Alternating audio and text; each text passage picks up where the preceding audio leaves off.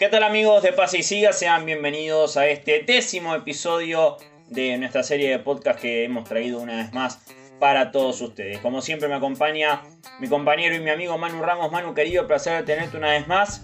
¿Y qué de material que tenemos para repasar luego de lo que fue el último fin de semana en materia de automovilismo? ¿Cómo estás? Gonza, ¿cómo estás? Bueno, un saludo para todos los oyentes. Sí, sí, sí, volvemos tras una semanita eh, tenemos para repasar Fórmula 1, TC2000 y otros temitas, así que bastante cargado. Bueno, eh, Fórmula 1, TC2000, eh, Colapinto, Pechito López. bueno, la definición de campeonato indicar, por supuesto, más que nada para mencionar cómo terminó la temporada para la categoría monopostos estadounidense. Y por supuesto lo que se vendrá el próximo fin de semana con un gran plato fuerte como es el turismo carretera. Manu, Tiramos la moneda para arriba. Cara o seca, Fórmula 1 TC2000. ¿Con qué arrancamos? Vamos, vamos a arrancar con Fórmula 1. Cara. No, yo sorteo así. Yo lo dejo. Yo lo dejo a discreción del que hace la pregunta. Usted decide. Bueno, vamos a respetar el orden de, de la grilla por esta vez y vamos a ir entonces con lo que fue la Fórmula 1, ¿te parece? Dale. Vamos entonces a lo que fue la Fórmula 1 porque hubo eh, mucho que hablar, dejó mucha tela para cortar el Gran Premio de Italia, un Gran Premio que como siempre genera expectativa. Y creo que en este momento puntual del campeonato, por cómo llegaba Red Bull, por cómo llegaba Ferrari, el nuevo diseño puntual para esta fecha de la escudería Maranello, hacía todo un combo que hacía pensar por qué no, aunque sea en que la escudería italiana podía hacerse de la victoria aunque sea en su casa, ¿no? Recordemos que ya habían ganado en Bahrein, habían ganado en Australia, habían ganado en Austria. Bueno, eh, ¿por qué no pensar que quizás Leclerc y Ferrari o por qué no Sainz podían ganar en suelo italiano? Luego también del paso fallido eh, meses atrás en Imola, pero lo concreto es que ganó Verstappen, pero con sabor a poco, Manu. Quedó, quedó un gusto amargo no solo para los tifosi, sino para la Fórmula 1 en general por el desenlace de la competencia. Algo como le pasó hace algunos fines de semana al, Top Race, por ejemplo, eh, le pasa ahora a la Fórmula 1. Eh, es una lástima, la verdad, eh, para contarle a la gente, los que no estén enterados, hubo un pace car por, el por el problema que tuvo Richardo, entonces para quitar el auto de Richardo entró un pace car y la carrera en definitiva terminó con pescar, porque justo el relanzamiento se dio con la última vuelta, entonces no hubo velocidad directamente, entonces soltó el pescar y terminaron la carrera. Eh, una lástima y me parece que en este caso, en este caso en particular, solamente creo que Ferrari tuvo mala suerte. Em, es increíble que no se haya siquiera dictado la, la bandera roja por el hecho de que decís, te quedan pocas vueltas Sabés que va a ser complicado mover el auto de ahí cuando requerís que ingrese una grúa. ¿Por qué no pones bandera roja? Detenés el consumo de giros, mandás a todos los autos a boxes y esperás ahí.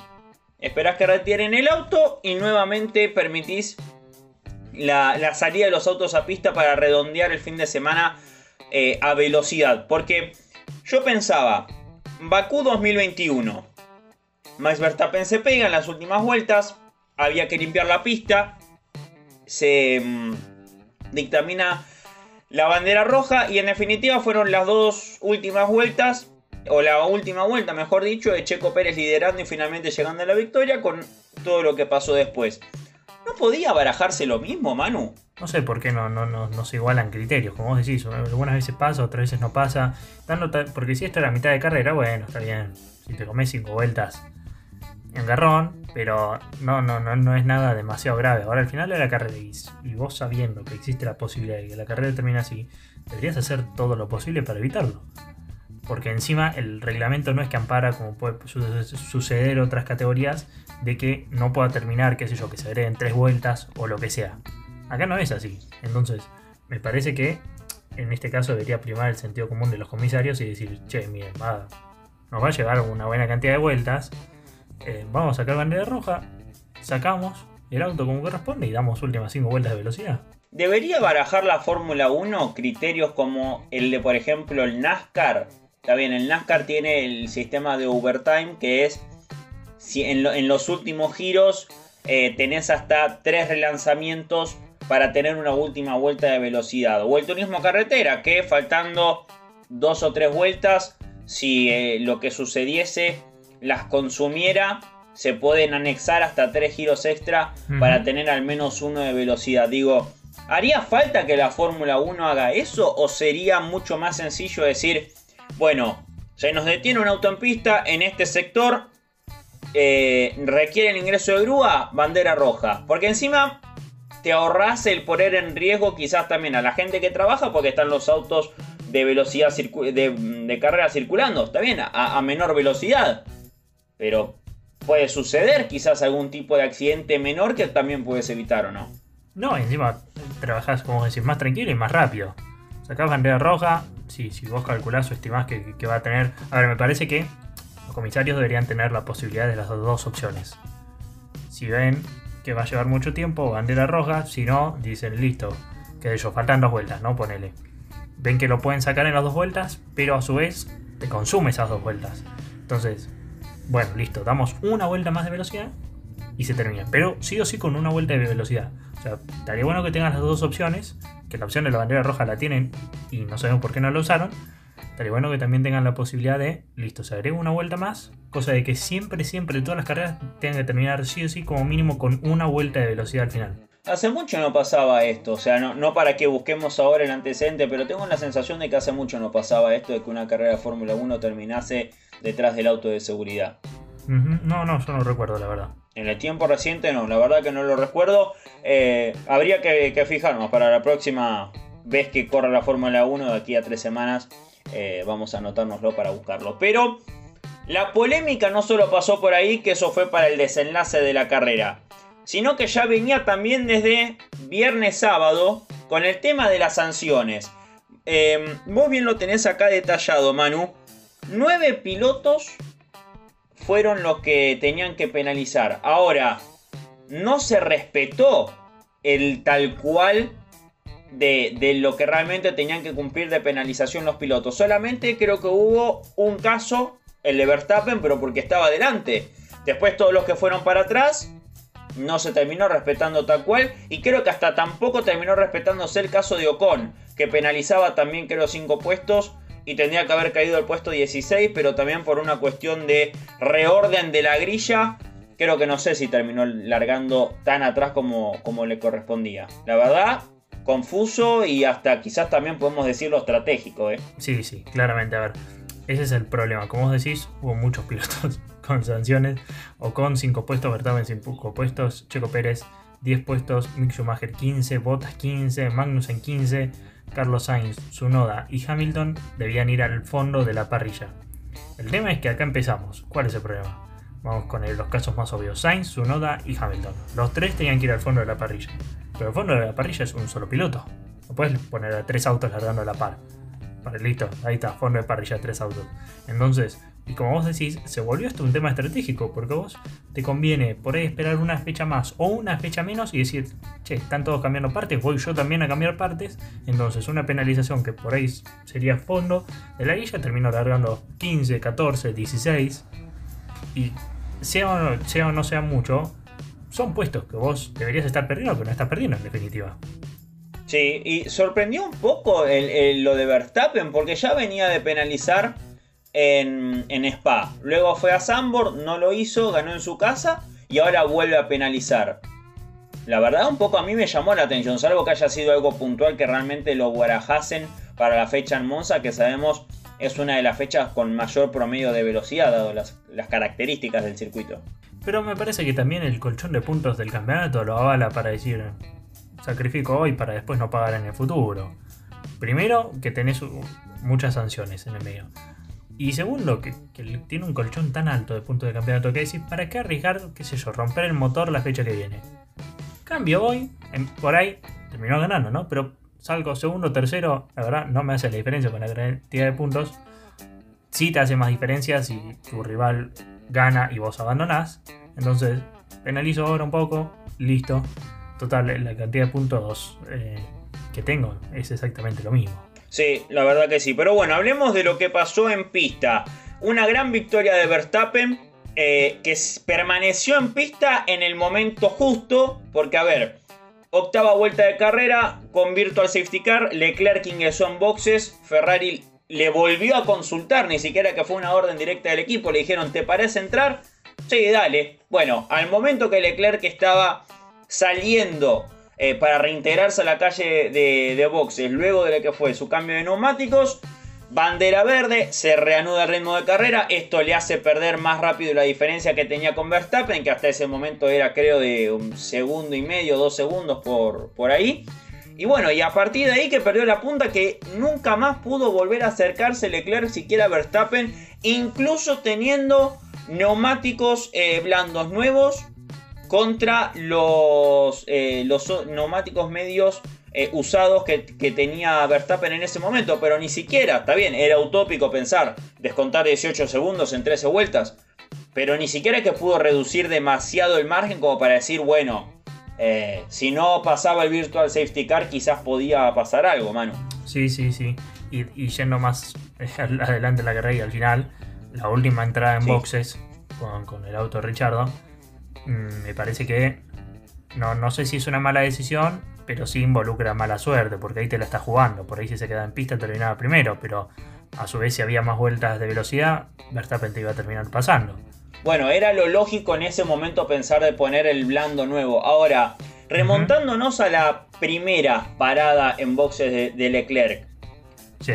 ¿Es más mala decisión de nuevo o es mala suerte, dado el momento en el cual se da la salida y el cambio de neumáticos en medio de un virtual safety car? que se termina cuando Leclerc está saliendo de su box, está reintegrando a la calle de boxes, con los márgenes más estrechos de diferencia. Yo al principio. ¿El tema ahí? Sí, sí, No, no, no, Yo al principio lo pensaría que es un poco de mala suerte, pero viendo después el desarrollo, otros pueden decir tranquilamente que fue una decisión errónea. Mira, el tema con esas situaciones es siempre evaluar, teniendo un margen de error y, y sin poder saberlo a ciencia cierta, cuánto es que va a durar esa bandera amarilla. Yo no me acuerdo de ese momento, la situación, entonces no me acuerdo eh, si, vos decías, es una situación que se puede resolver rápido o no. Me parece que ahí lo tenés que evaluar y por ahí esa misma situación en la carrera siguiente demora una vuelta más y en esta carrera demoró una vuelta menos. Entonces, ahí cuando es algo que vos ya no podés manejar, porque literalmente no lo podés manejar, es es muy fino el límite entre es mala suerte y es culpa tuya. Yo creo que es más mala suerte que culpa tuya. Sí, y algo para destacar de Ferrari es que esta vez actuaron muy bien en boxes. 2.3 segundos para las respectivas paradas en boxes de cada uno de sus pilotos. ¿eh? Sobre todo la segunda de Leclerc que coincide con la única que hizo Sainz 2.3 eh, segundos, la verdad, un trabajo bárbaro para, para Ferrari. Eh. Lástima que no pudieron acercarse y redondear quizás un resultado un poco mejor desde lo, visto, desde lo puesto en escena. Pero esta vez Ferrari yo creería que trabajó mucho, mucho mejor. Le jugó en contra el contexto de la carrera. Yo particularmente en esta, en esta cita no le voy a caer tan encima a, Ferrari. Yo particularmente eh, hablo. No, no, no, yo creo lo mismo. Yo creo lo mismo. Yo creo que justo esta vez, por eso decía, esta vez parece que, es mala suerte, no son malas decisiones, ni mal trabajo de equipo, ni siquiera error de los pilotos. Me parece que siempre una cuota de hacer tenés y esta vez le jugó en contra. Sí, eh, y bueno, a, hablar, digamos, de lo que fue el desarrollo de la carrera, hay que posarnos puntualmente en lo que fue el caso de Nick de Debris, porque la verdad es anecdótico para él eh, para el ex campeón de la Fórmula 2 que eh, recientemente venía también de consagrarse, no en esta temporada, sino en la pasada en Fórmula E, o sea, ya tiene dos títulos mundiales bajo el brazo, que no es poco. Le toca debutar en Fórmula 1 con el auto que viene usando Albon, que es el mejor de Williams, y también puntúa. Entonces, ¿soy yo o Williams le está empezando a tomar un gustito de nuevo al andar sobre rieles por el buen camino? Sí, sí, sí, sí. A ver, me parece que está clara la mejora en Williams.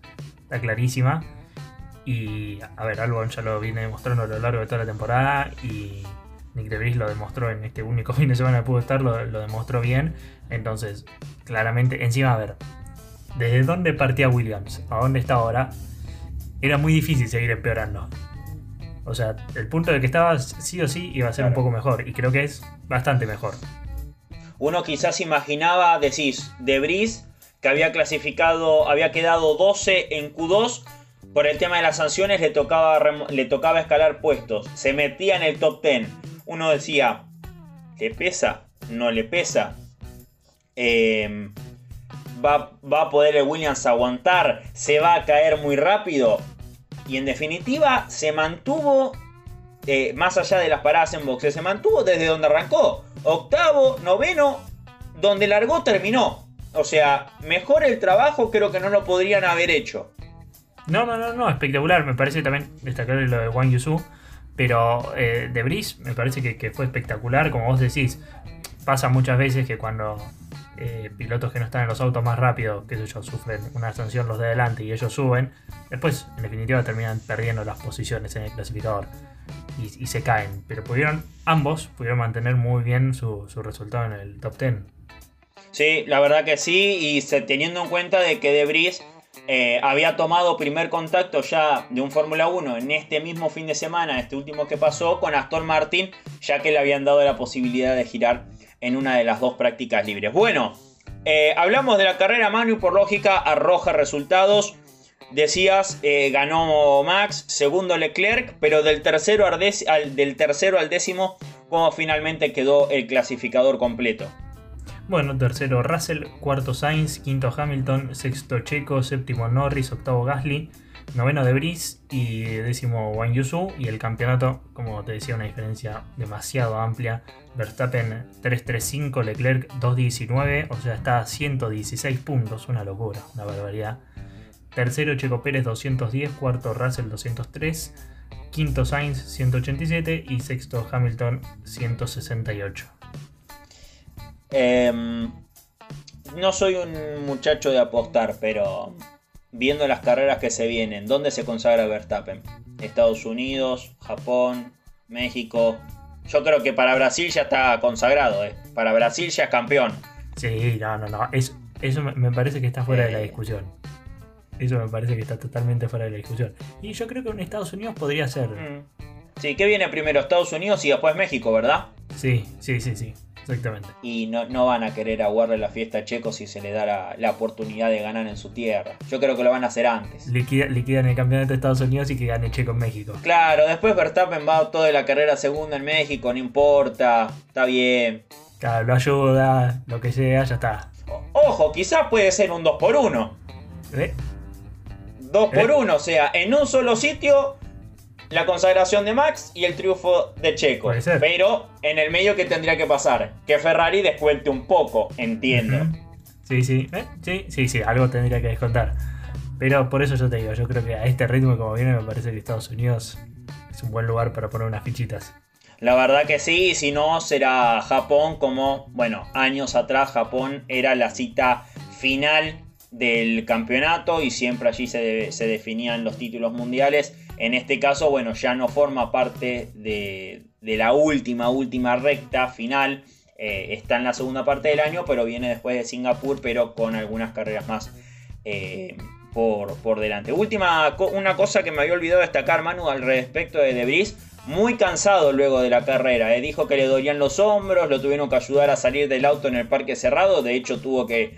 Como que tuvieron que pedir permiso, ¿viste? Porque en el parque cerrado solamente pueden estar los pilotos. Bueno, desgastante competencia para él, asumiendo el compromiso de sumar puntos para Williams, como decíamos. Y sí, muy difícil subirse en Fórmula 1, vos no estás acostumbrado, una cosa es eh, una tanda de entrenamiento y otra cosa es toda una carrera.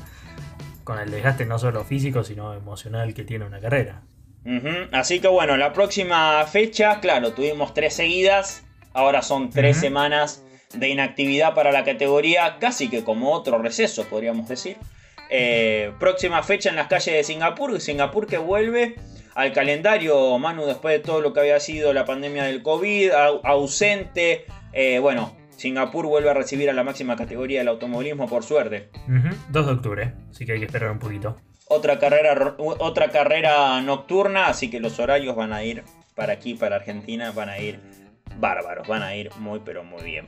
Em, antes de ir con el TC2000, Manu, ¿te parece rápidamente? Hacemos eh, un, repaso de lo que fue Colapinto em, mientras vamos diciendo qué buen cierre de temporada para él, independientemente de lo que sucedió en la carrera del domingo. En el último fin de semana del año, parecía que no que iba a largar 13 en ambas carreras, penalizan un piloto, sube un puesto, se hace de la pole para el sprint sabatino y finalmente redondear el año ganando una carrera más, la segunda eh, de las dos que consiguió en la temporada, una pole, dos victorias, eh, cinco podios si mal no conté, lo que lo terminó ubicando noveno en el Campeonato Mundial de la Fórmula 3 para el piloto argentino. Eh, chapó para él, creo que no hay otra cosa para decir. No, no, totalmente. Como vos decís, ganó el sábado, cuarto el domingo. Una pole, dos victorias y cinco podios, lo que fue la temporada. Y bueno, ahora hay que ver qué es lo que se viene. Em, ojalá. Yo creo que, no sé si tiene la posibilidad de Fórmula 2, pero me parece que ir a un equipo más importante de Fórmula 3 que le permita pelear el campeonato también sería una muy buena opción. Yo creo que sería lo mejor, hacer un segundo año en F3 con un equipo que te permita estar un poco más arriba, porque está bien, de los 91 puntos que el equipo cosechó en la temporada, hablamos del Bar Motorsport, el Van Amersfoort Racing, 76 son de él. O sea, él fue la cabeza del equipo, él fue la cara del equipo. Totalmente. Por eso. Entonces uno imagina, listo, después de esto, después de este currículum en su primer año de Fórmula 3, bueno, hace un segundo, pero hace un segundo incluso mejor, quizás apostando a pelear por el título mundial, eh, como para saltar a la Fórmula 2 con otro gusto en 2024, ¿no? Yo imagino eso. Sí, sí, sí, me parece sería lo mejor. Ojalá se le dé, me parece sería. Porque después saltar rápidamente a Fórmula 2 y estar en un equipo que, que no te permita girar adelante es lo mismo que nada. Sí, por eso, por eso. Así que la verdad, eh, un gran año para, para, Franco Colapinto en lo que fue un fin de semana más acompañando a la Fórmula 1, el último de la temporada para la menor de las categorías en la escala a la, a la F1. Así que bueno, la verdad que desde aquí, por supuesto, le mandamos un gran, gran, gran felicitación a Franco Colapinto por lo hecho, por lo demostrado durante el año. Eh, y ahora sí, Manu, antes de continuar, luego vamos a volver al plano internacional con Pechito López, pero si te parece, nos metemos en lo que fue el TC2000 en San Juan, en el Vigicum. Dale, dale, vamos con el TC2000. Bueno, porque en el TC2000 eh, hubo doble victoria de Toyota en el fin de semana. Eh, Canapino había conseguido la pole en la misma jornada de sábado. Luego en lo que fue el sprint por la grilla invertida. Victoria de Santero en un eh, entretenido, en un efectivo espectáculo demostrado por la carrera. Y luego el domingo parecía que Canapino iba a ser todo un monólogo pero apareció un joven atrevido que aprovechó el momento, se colocó adelante y Jorge Barrio, Jorgito Barrio, no dudó, no flaqueó, no sintió la presión en absoluto eh, y finalmente terminó llevándose la segunda victoria de la temporada para él, para un chico que llegó al TC2000 eh, con dos títulos en lo que hoy es la Fórmula Nacional, antes llamada Fórmula Renault, y el título de lo que hoy se llama TC2000 Series, antes llamado TC2000 porque la categoría mayor se llamaba Super TC2000. Em, fin de semana, creo que a mí me dejó un buen gusto, Manu, el fin de semana en el Villicunda del TC2000. A mí me gustó. Sí, eh, me parece que sigue pasando un poco lo mismo de que, em, ¿cómo se llama? De que el, sábado termina siendo más interesante la carrera sprint que, que la final en sí. Esto ya lo hablamos varias veces, pero pasa porque en el sprint los rápidos se van para atrás, entonces tienen que subir puestos, entonces lo lógico es que se den más sobrepasos, pero lo que por ahí no tuvo otras veces es que estuvo muy peleada el sprint, estuvo muy peleado porque muchas veces por ahí si es más rápido lo pasa y lo pasa y listo y lo pasa, pero estuvo muy peleada, muy, muy entretenida y la final también me parece que con eh, el problema que tuvo, que sufrió Canapino, eso le, puso un poco más de picante eh, a la carrera, pero sí, sí, sí, sí, estuvo interesante.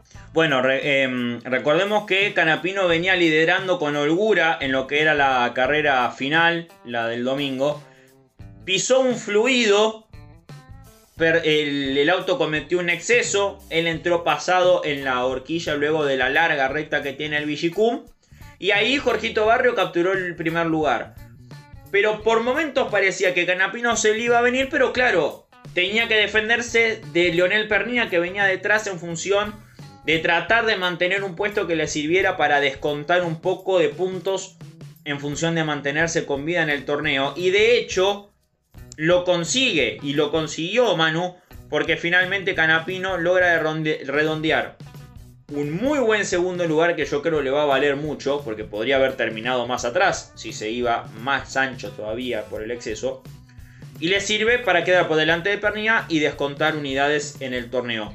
Cómo quedó finalmente el, el resultado de lo que fue las dos carreras del fin de semana y también cómo ha quedado el, campeonato.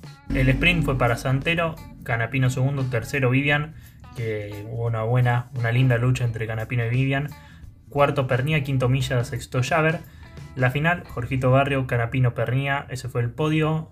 Luego Montenegro, Santero, Milla, Arduzo, Vivian, Aldriguetti y Javer. Un fin de semana complicado para Javer, que, no solo se, le escapa a Pernía, sino que ahora Canapino lo superó en el campeonato, algo que tratamos podcast anteriores, cómo iba a manejar eh, Chevrolet el, tema del piloto 1-2, si Canapino se iba a bancar ese piloto número 2. Bueno, se dieron vuelta las cosas, Canapino tuvo un muy buen fin de semana, Pernía pudo mitigar los daños porque por más de que Canapino metió pole y dos segundos puestos, Pernía terminó cerca, entonces descontó Canapino, sí, no descontó mucho. Pero me parece que el que sí, sí sufrió el fin de semana fue Javer. Sí, y lamentablemente eh, Bernie Javer termina con no la mejor de las sensaciones respecto a lo sucedido por el campeonato. Entonces en el campeonato finalmente, ¿cómo está el panorama para la categoría? Pernía primero 228, segundo Canapino 203, tercero Javer 199, cuarto Santero 198, que Santero se prende en el campeonato, que está un poquito más lejos, ahora descontó y se prende, y quinto Barrio con 167, recordando que la próxima carrera del TC2000 es muy importante, porque se vienen los 200. Ah, claro, se vienen los 200 kilómetros de Buenos Aires, la cita histórica que pertenece ya al ADN de la categoría hace mucho tiempo. Recordamos que en el medio quizás hubo algunos momentos que no fue siempre en Buenos Aires. Una vez hicieron en La Plata, otra vez lo fueron a hacer a Toay. Pero los 200 kilómetros siempre que pudieron estar estuvieron. Quizás por momentos se ausentaron, más allá del 2020 por el hecho de la pandemia del coronavirus. Años anteriores también hubo algún que otro año que se ausentaron, pero ya después si no, uno sabía que había TC2000 y los 200 kilómetros estaban. Se viene un lindo cierre de campeonato. Yo creo que post Buenos Aires, ahí ya vamos a tener un panorama claro. Uno me dirá, ¿qué? ¿Ahora no lo tenés? No, sí, sí, ahora sí. Pero después de una cita tan importante como Buenos Aires, por el puntaje que otorga y por el peso que tiene, las fechas que siguen, la 11 y la 12, porque Buenos Aires es la décima, vamos a ver quiénes tienen las mejores armas para ir en busca de la corona 2022, Manu. No sé si coincidís. Sí, sí, sí, sí, sí. A ver si, se da una pelea mano a mano Pernilla Canapino, si se suma Javer y, Santero, me parece que de esos cuatro va a estar difícil que salga, realmente. Pero sí hay que, hay resta definir si, si se va a escapar alguno o si se termina de apretar el campeonato. Y bueno, la carrera que viene va a ser muy importante. Encima, bueno, como siempre, los invitados juegan un papel muy importante que tengo ahí algunos confirmados, si querés podemos repasar algunos invitados eh, confirmados, pero falta muy poquito, muy poquito y una carrera especial en este momento eh, te puede dar un envión muy importante. ¿Me permite un juego de palabras? A ver. Lo invito a repasar los invitados de los 200 kilómetros. dale, dale, repasamos algunos. El Canampino va a correr con Cristian Ledesma. Javer también va a estar corriendo con, con Santi Urrutia, con el piloto oriental. Lamentablemente no vamos a contar con la presencia de Pechito López. Trató Toyota de todos los medios de, que esté Pechito de vuelta en el país. No se, no, se pudo dar. Entonces va a estar corriendo Santero, con quien sí retorna a la categoría, que es Matías Rossi. Y Jorgito Barrio va a estar corriendo con Damián Fineschi. Repite, por ejemplo, eh, repasando por acá, repite dupla ganadora Pernía, que va a estar con Antonino. Pernía va a estar con Antonino García, así que repite dupla ganadora, a ver si pueden repetir victoria, obviamente. Eh, dupla que ya lo, ha, ya lo ha logrado. Tenemos al Pato Silva, por ejemplo, que va a estar corriendo con, con Arduzo. Entonces vuelve el Pato Silva a, subirse un auto eh, y lo va a estar haciendo con Arduzo. Nacho Montenegro con Ianza. Matías Milla con Juan Manuel Casela. Felipe Barres Bustos con Facundo Márquez. Em, está la posibilidad por ahí, bueno, Vivian con Risati. La posibilidad de que Tito Besones se suba con Nicolás Traut que eso hay que ver. Así que bueno, esas son algunas de las duplas que, ya falta poquito, así que ya tienen que estar, empezar a confirmar el resto también. Una que tiraron durante el fin de semana fue la de Ciarrochi acompañando al Drighetti. Ahora, mirá, ah, mirá, mirá, que, mirá que Rivales de Top Race. Rivales de Top Race y completame la frase. compañeros en los 200. Imagínate si ganan también. Una gran dupla, le tengo mucha fe teniendo en cuenta, eh, bueno, el equipo junior de, Toyota, tener eh, piloto de peso, en este caso como Ciarrochi, la verdad que va bárbaro. Así que bueno, la próxima fecha, 2 de octubre, en Buenos Aires, para el TC2000. Veremos qué dibujo usarán. Uno quizás imagina la idea, quizás puede ser el 8, quizás puede ser el 9. No veo al 12 ingresando en la baraja, lamentablemente, como en aquel año 2017 que usaron el 15 en ese caso, combinando el 12 con el sector, con el misterio trabado del 9. Bueno, Manu, para ir cerrando, repasamos rápidamente. Te dejo en tus manos. Hablabas de Pechito que no va a poder estar en el TC2000 pero sí tuvo participación este fin de semana en el Mundial de Resistencia. Eh, también la recta final para categoría Endurance Mundial antes de cerrar el campeonato. así es. Bueno, terminó segundo después de haber hecho la polo. Eh, en definitiva terminó segundo en la carrera. esta fue la anteúltima fecha. Queda simplemente Bahrein el 11 de noviembre, las 8 horas de Bahrein el 11 de noviembre. Así que todo se define ahí. Tenemos el campeonato, el, campeonato Pechito está el tercero, está el, primer auto es el Toyota, eh, Harley, Hirakawa y Buemi 121. Después un Alpine, o sea, llamativamente el Alpine está por sobre el auto de Pechito. Negrao, Baxivier y Lapierre, que son el, Alpine 121 puntos, empatados el Toyota con el Alpine. Y tercero, Pechito López, Kobayashi y Conway con 95 puntos. Obviamente todavía tienen posibilidades de campeonato. Pero bueno, todo se define en, la última fecha. Muy apretado, a diferencia de lo que pasó en los últimos años del Wake. Ahora también metido al pin ahí. Sí, bueno, recordemos, em, Pechito creo que perdieron muchos puntos en aquella cita en Le Mans, cuando terminaron terceros, pero con vuelta menos. y también en Sebring no puntuaron en aquella competencia que Pechito tuvo el fuerte accidente que siquiera pudo completar la, competencia. Em, y hablando justamente de Estados Unidos, porque recién mencioné Sebring, la IndyCar eh, concluyó su, campeonato 2022 en Laguna Seca, en California. Gran circuito. Victoria de Alex Palou y coronación de Will Power. El segundo campeonato para el, para el piloto del equipo Penske. Y Calum Milot y el Junco Racing finalmente concluyeron el año con un puesto 26 que quizás podemos decir que deja sabor muy poco teniendo en cuenta, o mejor dicho, sabor nada, teniendo en cuenta que habían clasificado un puesto 2 que quizás los impulsaba a querer ir por el tan ansiado primer triunfo de la temporada, cosa que no se pudo dar. ¿Y qué se viene este fin de semana, Manu? Lo puntual, lo más importante. Tenemos TC y TC Pista en San Luis y el TCR de Sudamérica en Buenos Aires. TC que ya arranca la Copa de Oro. Y el TC Pista la Copa de Plata. Sí, sí, sí. Ah. ¿Y ahora? ¿eh? ¿Y ahora? ¿Y ahora? la de pruebas que se vienen en esta semana. Nosotros quizás estemos subiendo este podcast miércoles, jueves, pero en la de pruebas que va a haber en esta semana o en las próximas, antes del, del inicio en San Luis. Hay que estar preparado. Que el Mouras dejen abierto el portón porque los equipos van a ir.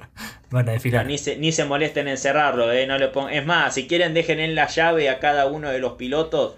Hagan 50 copias porque de los 50, de los 50 a los 12 de la Copa de Oro van a ir.